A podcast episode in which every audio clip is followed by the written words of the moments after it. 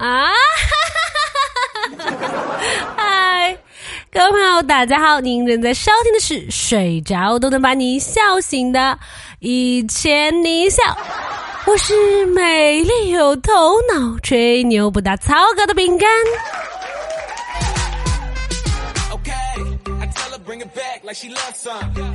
这不五一节快来了吗？我就计划着五一节回趟母校看一下我那些可爱的老师们。我前两天联系我们之前一个老师，他说他现在转到国务院去了，我好震惊，同时为自己的老师感到特别的骄傲。然后他说，其实就是转到了国际电子商务学院而已。说起这个简称呢，我之前想起来，我有个朋友在浙江理工大学上学。我每次跟别人说，我说我有个朋友在这里上学，别人都一脸懵逼的看着我。这里哪里啊？我还有个朋友，他在大连医科大学上学，然后简称大一。别人每次就问他说：“你在哪儿上学呀？”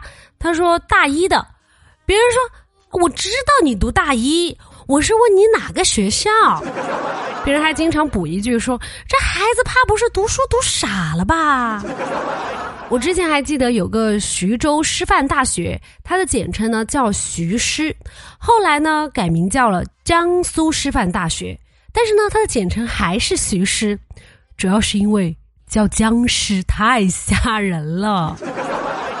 还有什么中国海洋大学叫海大，然后呢大连海洋大学非要叫大海大。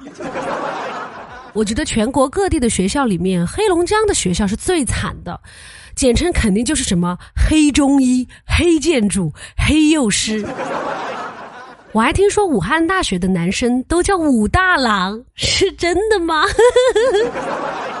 各位马上要读大学的朋友，在选大学的时候呢，还是可以注意一下这个简称啊。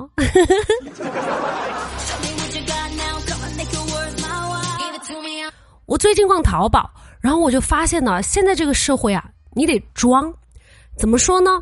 比如说，一支白色的笔，如果标的是白色，平平无奇，毫无特色；如果是同一支笔，但是呢，它写的色号是珍珠白，哎呀，是不是觉得要贵一点了？如果它叫富士山白，啊。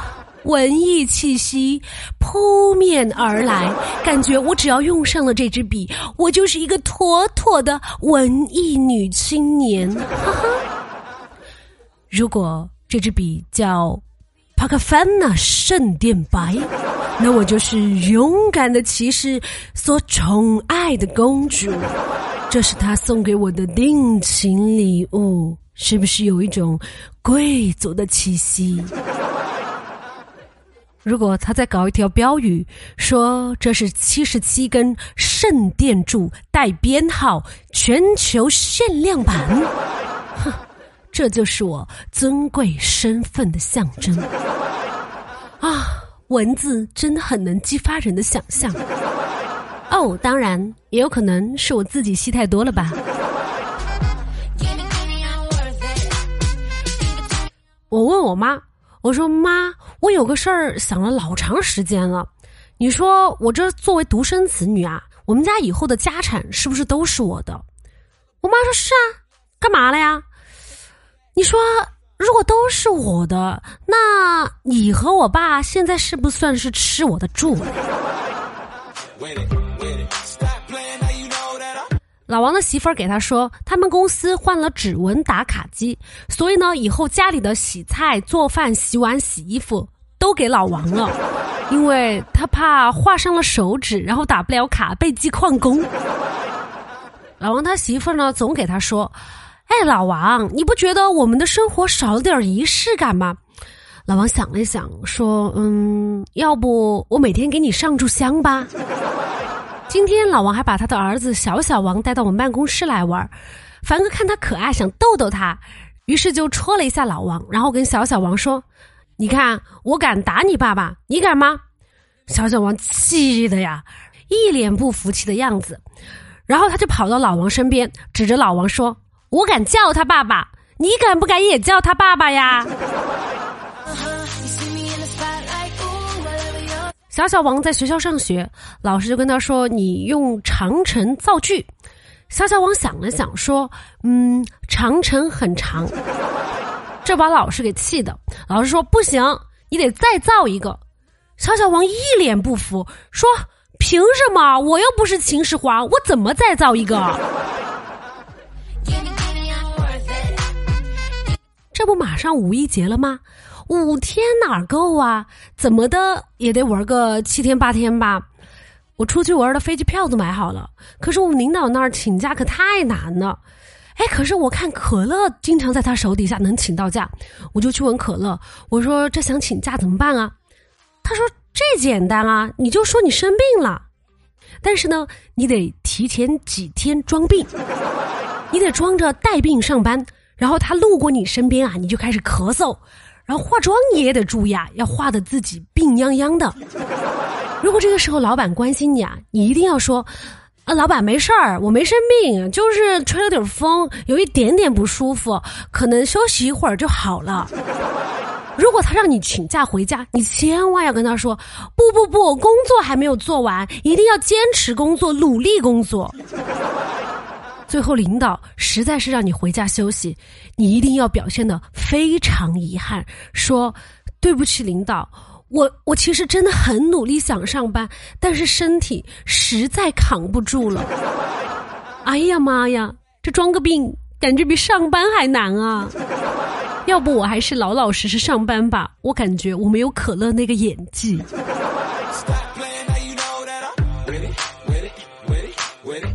前两天我又相亲了一个男娃儿，我们俩约着吃饭嘛，然后我们聊天。他说你喜欢小动物吗？我说我当然喜欢了。他说那你喜欢到什么程度啊？哎呀，喜欢到什么程度啊？怎么说呢？基本上顿顿都有吧。吃完饭以后呢，我俩又去看电影，是个灾难片。哎，我想这小子还挺上道的哈。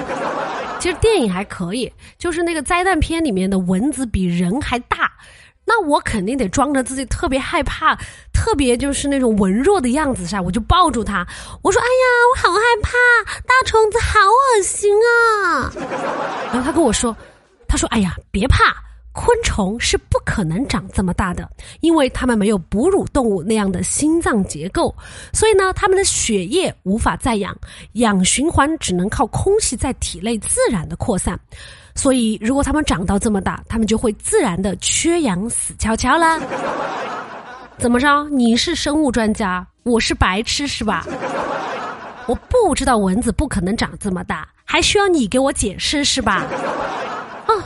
钢铁直男不可怕，有文化的钢铁直男才可怕。我前两天在网上看到说，华为的自动驾驶马上就要量产了。哎呀，科技就要改变我们的生活了。有了自动驾驶以后，我上班的时候就让车自己开出去当网约车。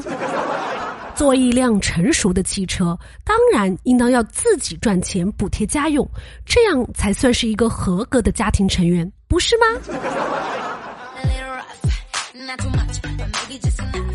今天中午，可乐点了一份麻辣烫，他觉得不好吃，而且饭是凉的，他提醒我说以后再也不要点这家啊。然后他吃完以后呢，他还去找商家理论，说我没有要海带丝，也没有要山药。而我要的油条反而没有，我都说了我不要香菜不要葱，你都给我加上了，而且还没有给我送米饭，你们这商家还要不要做生意了？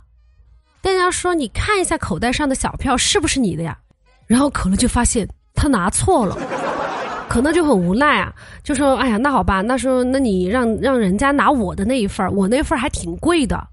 然后商家一看小票，上面写的是五十号。商家一脸懵逼，说：“我们现在才接到四十三号，你这五十号是哪里来的？”仔细一看，竟然是四月十七号，上个周的。他也真吃得下去啊！他这样粗心的人能活到这么大，真是个奇迹。